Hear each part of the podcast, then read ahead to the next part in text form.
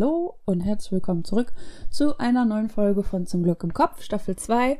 Wir sind im Oktober im Thema Overthinking unterwegs und diese Woche geht es um ein Thema, was mit Sicherheit jeder von uns relevant findet, weil es einfach jeder von uns im Alltag kennt, weil jeder von uns auch im Alltag das, die nervigen Seiten daran kennt und das ist das Aufhören von Interpretieren rumwälzen, nochmal die Perspektive einnehmen, nochmal an die Eventualität denken oder auch in die Zukunft so spekulieren. Ähm, wir haben das gerade so eingefädelt in das Thema Overthinking, weil wir uns in der ersten Woche angeguckt haben, okay, was ist Overthinking überhaupt? Was steckt dahinter? Was ist auch so, wenn man es aufs Deutsch übersetzen möchte? Ähm, was, was ist so die Symptomatik dahinter? Mhm. Und dann haben wir in der zweiten Woche geschaut, okay, wie kann man das von Anxiety abgrenzen, von einer, also von einer generalisierten Angststörung, das wollte ich sagen. Dann ging es in der dritten Folge darum, also letzte Woche, was man gegen Overthinking denn eigentlich tun kann und gegen eine generalisierte Angststörung. Und da ist jetzt die Überleitung zu der Folge diese Woche, weil ich diesem Tool quasi eine ganze Folge widmen wollte, weil das wie gesagt, jeder auf sich anwenden kann, weil das ein Thema ist, was uns ähm, allen hilft, selbst wenn wir uns nicht in die Kategorie der Overthinker sozusagen äh, sortieren. Und das ist eben das Reduzieren von Interpretation, von Spekulation, sondern dass man immer wieder zurück in den Moment kommt. Und darum soll es heute gehen. Ich wünsche dir viel Spaß dabei und ähm, ja, auf geht's.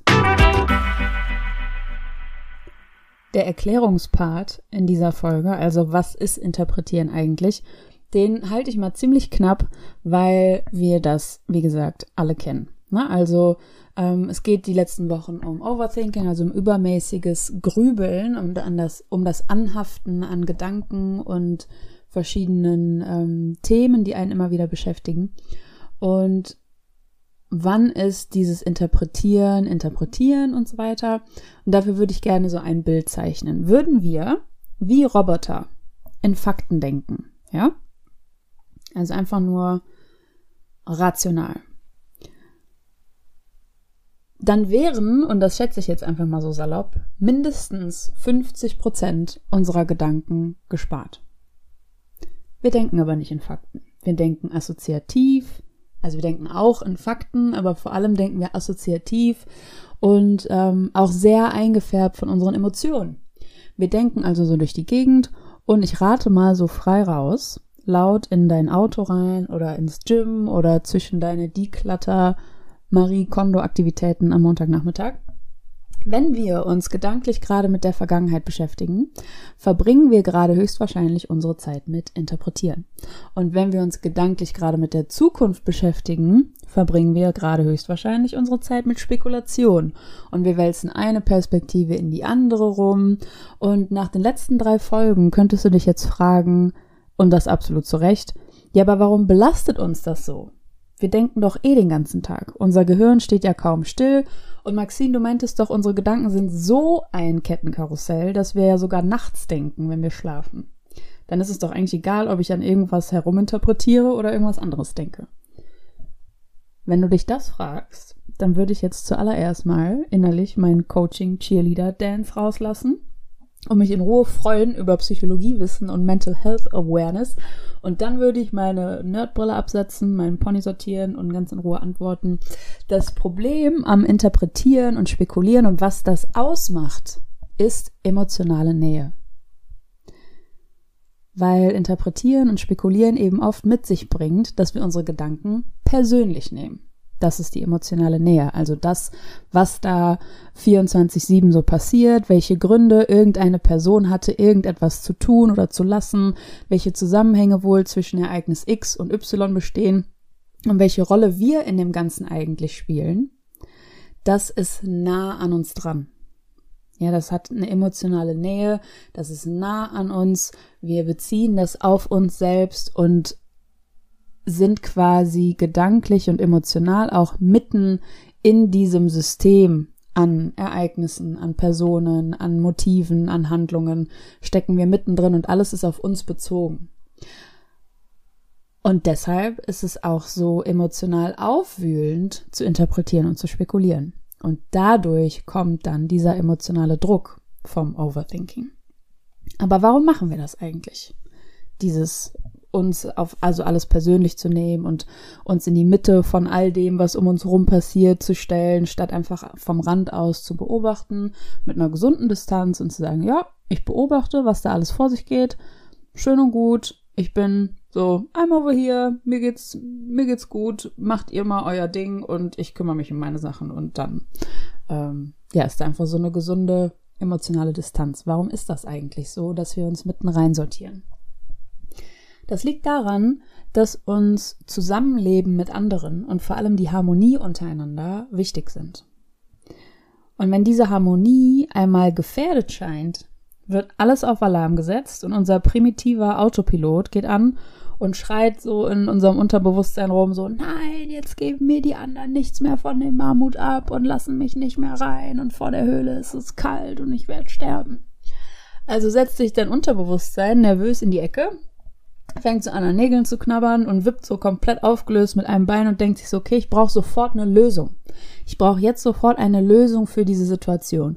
Wo ist das schiefgelaufen? Ich muss das sofort rausfinden. Das darf mir nie wieder passieren. Haben die anderen was bemerkt? Wie kann ich mich verteidigen, wenn da ein Vorwurf kommt? Ich muss unbedingt in der Höhle schlafen dürfen. Und jetzt vergleich mal. Erstens, ob das auf unser heutiges Leben überhaupt übertragbar ist. Schicke Suggestivfragen, ne? Aber ich glaube, du verstehst, was ich meine. Vergleich zweitens, wie oft dein Interpretieren in der Vergangenheit von irgendwelchen äh, Zusammenhängen, von irgendwelchen äh, Dialogen, die man nochmal wieder durchkaut und von, ähm, ach, das war bestimmt so gemeint, es hätte aber auch so gemeint sein können oder hätte auch dies und das und dann ist das passiert und danach wäre das gewesen. Wäre das dann nicht passiert in der Zwischenzeit, dann wäre das anders gelaufen und so weiter. Wie oft hat das dazu geführt, dass du dich gut fühlst? Und drittens, wie effektiv waren deine Spekulationen über die Zukunft bisher? Gerade auch vor dem Hintergrund des Overthinking, das äh, mit diesem emotionalen Druck eben einhergeht, ist beim Persönlichnehmen unser autonomes Nervensystem auf Sympathikus geschaltet. Das klingt sympathisch, ist aber super stressig, weil das unser mentaler, körperlicher und seelischer Fight-of-Flight-Modus ist, ja. Und was kannst du jetzt tun, um vom Sympathikus in den Parasympathikus umzuschalten? Ganz genau, wahrscheinlich denkst du es dir schon, weil das immer mit der erste Schritt ist. Es geht um dein Bewusstsein. Spielstopp. Wenn du spürst, du kreist wieder um dieselben Themen, beziehst Gesagtes, Nicht-Gesagtes auf dich, deine Fehler oder das, was vielleicht von dir erwartet gewesen wäre, was besser gewesen wäre, anhalten. In die Ecke gehen, dem kauernden Unterbewusstsein die Hand aus dem Mund nehmen, weil Nägelkauen Kopfschmerzen macht, und dem die Hand geben, einen kleinen Pep-Talk geben und beruhigen. Du bist in charge, also du, wie du gerade zuhörst, ne? nicht die Herde. Und du schmeißt keinen vor die Höhle. Du bist sicher. Du brauchst keinen Fehler zu finden. Du brauchst nichts zu verändern. Es ist, sorry, es ist gerade alles gut. Ja? Jetzt gerade in diesem Moment ist alles gut. Und ähm, ich gehe gleich auch noch so ein bisschen auf, ähm, auf Tools ein, wie du in diesem Moment zurückkommen kannst. Und nächste Woche geht es zum Beispiel auch eine komplette Folge lang um Achtsamkeit. Also das ist ja quasi der Kern davon, aus der Vergangenheit in die Gegenwart zu kommen, gedanklich, mental und seelisch und so weiter. Ähm, aber der erste Schritt ist eben, das zu verstehen. Ach, guck mal, was mein Gehirn da gerade wieder macht. Das ist auf Fight-or-Flight-Modus, weil es denkt, da ist irgendeine Gefahr, die da lauert ähm, und es fühlt sich nicht sicher. Stopp, abholen. Hol dein Unterbewusstsein da ab und komm aus diesem Gefahrenmodus raus, weil gerade keine Gefahr besteht, du bist in Ordnung, ja, es ist okay, alles um dich herum ist sicher, du kannst dich erstmal emotional beruhigen. Das kannst du zum Beispiel mit Atemtechniken machen, da habe ich ja auch oft schon von gesprochen, ähm, mit Achtsamkeitsübungen, mit Meditation, mit Traumreisen, mit Körperübungen und so weiter und so fort. So, wenn du dich aber beim Spekulieren erwischt hast, also du hängst mit den Gedanken in der Zukunft, dann unterscheide zwischen zwei Dingen. Bist du gerade dabei, strategisch zu überlegen oder bist du dabei, herumzuspekulieren?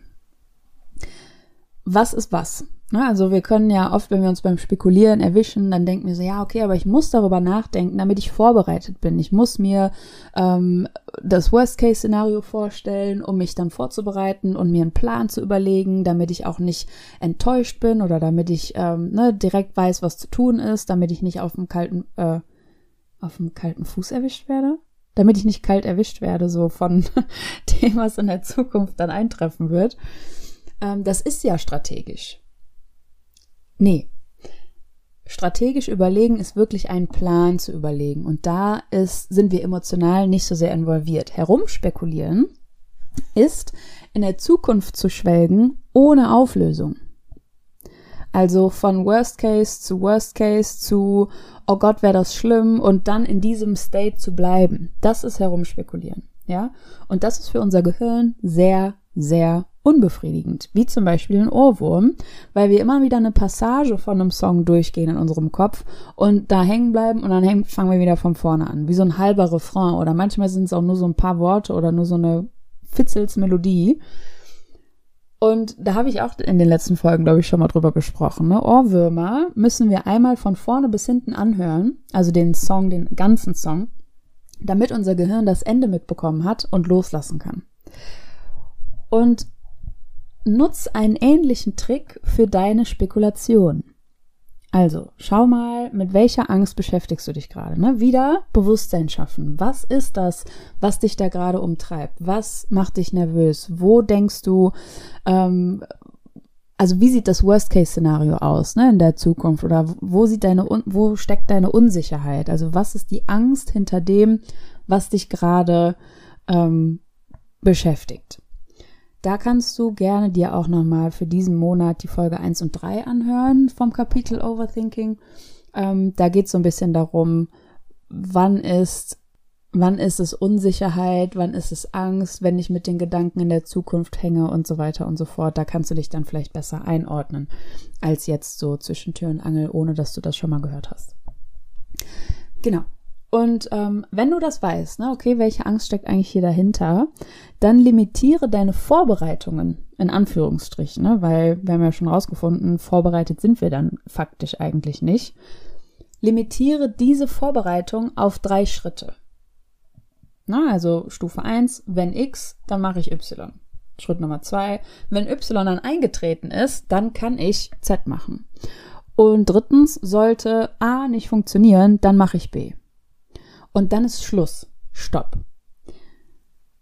Und hilfreich ist auch, da in die Selbstwirksamkeit zu kommen, ne? weil das ist das, was passiert, ne? dass äh, wir dieses Worst-Case-Szenario haben, eine Angst zu Ende denken und wirklich uns da selber dabei vorstellen, wie wir Lösungen kreieren, wie wir aus diesem Szenario auch herauskommen, wie wir Dinge gestalten können, wie wir Situationen gestalten können, wie wir Dialoge rumdrehen können. Ja, also ähm, bleib nicht in diesem Horrorszenario stecken, sondern ähm, geh in diesen Vorbereitungen für die Zukunft ähm, diese drei Schritte durch und dann halte da erstmal an.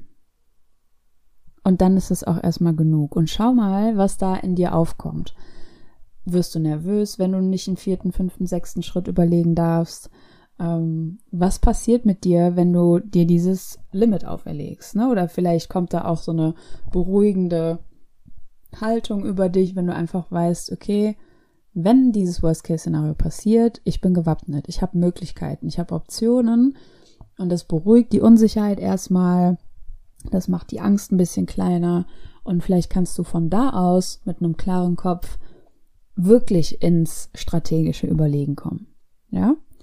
Und ähm, was darüber hinaus dann auch noch hilft, ist mitzubekommen, wann die Schwelle vom strategischen zum ängstlichen Denken überschritten wird. Also genau andersrum. Ne? Wenn du erst dir so gedacht hast, ah, okay, zum Beispiel, ich fange da einen neuen Job an. Und dann denkst du, okay, ich überlege mir mal, wie das so sein könnte. Und dann denkst du, okay, der erste Arbeitstag, dann wird das und das und das. Und du bist noch strategisch, ja, dass du dich irgendwie dem Abteilungsleiter vorstellst, wie willst du dich vorstellen? Was möchtest du für Klamotten tragen? Was möchtest du für einen Eindruck machen? Ähm, was sind die Namen von deinen Kollegen? Kannst du die lernen? Ne? Also, dass du irgendwie so anfängst, strategisch dich damit zu beschäftigen. Okay, da ist eine Nervosität für die Zukunft. Natürlich ist sie da. Es ist ein wichtiges Ereignis. Ähm, was beschäftigt dich im Kopf? Ja, also, wo möchtest du dich vorbereiten? Ähm, wo ist die Nervosität? Wo kommt die Unsicherheit ins Spiel und wo überschreitest du vielleicht dann so eine Schwelle davon, strategisch dich vorzubereiten und merkst, ah, okay, eigentlich ähm, hat das gerade nichts mit Strategie zu tun, ich wälz einfach nur meine Unsicherheit hin und her. Und sei da ganz ehrlich mit dir. Ähm, ein Impuls, der dir helfen kann, ist dir immer wieder selber eine Frage zu stellen, äh, beziehungsweise dich zu hinterfragen in dem Strudel, in dem du gerade steckst. Ja, also ähm, ist das gerade eine Vorbereitung? Ist das etwas, was wirklich die Situation verbessert? Ist das gerade ähm, hilfreich? Würde ich das auch jemand anderem empfehlen, genauso zu machen? Oder hänge ich gerade schon in den winzig kleinsten Kleinigkeiten, die eigentlich, wenn man es mal von außen betrachtet, aus der Vogelperspektive, wirklich gar nichts zur Sache tun oder die so verschwindend gering sind in ihrem Einfluss auf meinen Erfolg oder auf mein Scheitern in der Zukunft, dass ich das eigentlich auch sein lassen kann. Ja, also sei da ehrlich zu dir und hinterfrage deine Gedanken. Spielstopp, schau, was geht dir gerade im Kopf rum und dann ist das gerade wirklich meine Strategie um die Situation in der Zukunft zu bewältigen? Oder habe ich mich gerade schon verloren? Wo stehe ich gerade? Ja. Und ähm, wenn du gerade beim Interpretieren dich erwischt hast, dann kannst du dich fragen, ist das ein Fakt oder ist das ein Gefühl? Ist das ein Fakt oder ist das ein Gedanke? Ne, da kannst du immer unterscheiden zwischen Fakten und dem, was gerade in deinem Kopf vorgeht, ähm, beziehungsweise ob das, was in deinem Kopf vorgeht, ein Fakt ist ob das Außenstehende auch so sehen würden. Ne? Fakt und Objektivität ist ja immer so ein, so ein Ding. Ich behaupte, dass es das nicht gibt. Aber ähm, würden Außenstehende das auch so sehen oder habe ich mich jetzt in meiner Interpretation verloren? Also ne, oft ist das ein schwieriger Schritt, weil wir natürlich so ähm, konsumiert sind, so eingenommen sind von unserer eigenen Sicht und von unserer eigenen Ansichtssache, von unserer Perspektive, dass wir sofort sagen, ja, natürlich ist das ein Fakt das macht total Sinn. Sonst wäre ja nicht das so und sonst wäre ja das nicht passiert. Und ähm, ne, so, das ist der einzige logische Grund dahinter. Und da wirklich mal zu schauen, ist das ein Fakt? Weil wenn es ein Fakt ist, dann muss ich mich auf das beziehen, was gesagt wurde. Und nichts weiter. Na, also wenn zum Beispiel jemand schreibt, ähm, das hatte ich letztens mit einer Klientin von mir, was war denn da nochmal? Ach genau, da hat jemand lange gebraucht zum Antworten. Klassiker, Overthinking Klassiker unserer ganzen Generation. Da hat jemand länger nicht geantwortet, ja? Und der Fakt ist, dass an deinem Handy keine Nachricht eingeht. Alles darüber hinaus ist eine Interpretation, was der Grund dafür ist, dass diese Person nicht schreibt, was ähm, das Interesse dieser anderen Person angeht, was ähm, die Zuneigung von der anderen Person zugeht, das ist Interpretation. Und wenn du diesen Weg gehst und sagst, okay, ich möchte aufhören zu interpretieren, weil ich spüre, das tut mir nicht gut, die Interpretationen laufen meistens einfach gegen mich und mein Selbstwertgefühl. Ich möchte da aussteigen, beziehe dich auf die Fakten und bleibe bei den Fakten. Ja, Fakt ist, es kam keine Nachricht. Fakt ist, ich hätte mir eine Nachricht gewünscht. Punkt. Punkt, Punkt, Punkt. Und was Fakt ist, das darf bleiben, das darfst du aushalten, das ist dein Job an emotionaler Reife, an emotionaler Intelligenz, deine Emotionen zu regulieren, enttäuscht zu sein, weil da keine Nachricht kommt, ja? Aber interpretieren ist hier fehl am Platz. Das heißt, was Interpretation ist und was Spekulation ist und uns in keinerlei Weise auf irgendetwas vorbereiten kann oder irgendeinen Mehrwert stiftet oder uns irgendwie erleichtert oder gut fühlen lässt, das darf an der Stelle bitte Ruhe geben. Ja? Und ähm, schau mal, wie es dir damit geht, wenn du das wirklich umsetzt und praktizierst.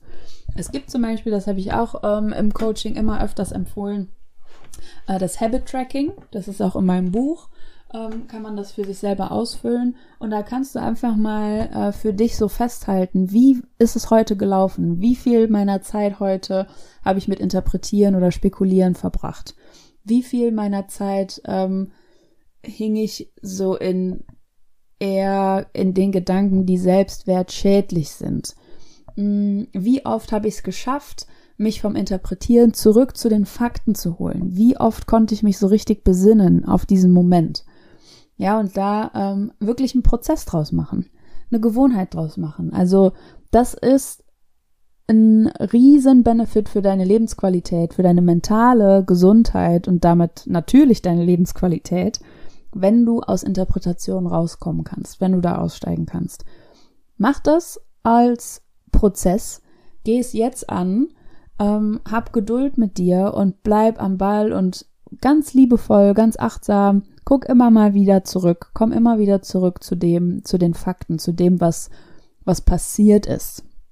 Nicht, wo deine Gedanken dich irgendwie auf eine Reise mit hinnehmen, in die dunkelsten Ecken und in die verwirrendsten Ecken und in Wenn-Dann-Geschichten und so. Steig da aus. Steig da aus. Ich kann es dir nur wärmstens empfehlen. Alle Klientinnen und Klienten, die diesen Ausweg daraus schaffen, ähm, und es schaffen alle, das zu reduzieren, auf jeden Fall, ähm, denen geht's danach besser.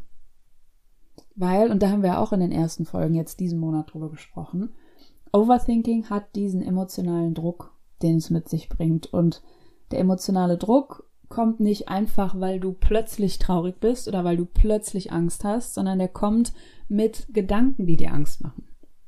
Und wenn du dir die sparen kannst, ja, hallo, warum machen wir das nicht alle bitte, ja? Da werde ich gerade wieder so, äh, da koche ich gerade auf und möchte, dass jeder sich mit sowas beschäftigt, damit es uns einfach besser geht. Das ähm, wünsche ich mir für dich. Und wenn du da Fragen hast, dann kannst du mir super gerne schreiben. Wie gesagt, ich bin keine Spotify-Tonspur. Ich bin ein Mensch, eine psychologische Beraterin, die super gerne sich mit Menschen beschäftigt. Und du bist ein Mensch und ich beschäftige mich super gerne mit dir und dem, was dich beschäftigt, was du für Fragen hast, was du für ähm, Kritik vielleicht auch gerne hast, dass du sagst, hey Maxine, das, was du da erzählst, habe ich schon tausendmal versucht, aber das ist einfach Quatsch. Lass uns austauschen. Wirklich, super gerne, ähm, weil es einen Weg daraus gibt. Und äh, wenn ich dich da irgendwie unterstützen kann, dann ähm, ist das meine Aufgabe. So, dann, dann mache ich das definitiv. Deshalb melde dich gerne. In den Show Notes verlinke ich alles, was irgendwie Sinn macht. Ähm, weiß gerade nicht, was ich aufzählen soll. Und wir hören uns nächste Woche. Und nächste Woche geht es um das Thema Achtsamkeit. Wie kommen wir noch zum Beispiel aus der Vergangenheit in den Moment zurück, aus der Zukunft in diesen Moment zurück, in diese eine Sekunde, weil das, es klingt jetzt wie ein abgedroschener irgendwie äh, Poesiealbumsspruch, aber in diesem Moment, jedes Mal, wenn du in diesen Moment zurückkommst, das ist da, wo dein Leben stattfindet.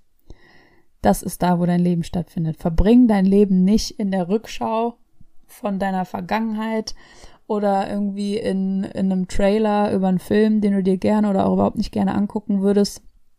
Ähm, was, was bringt das? Da, da verpasst du so viel von deinem Leben und von der Schönheit um dich rum, von der Fülle um dich rum, von der Begeisterung um dich rum und in dir drin.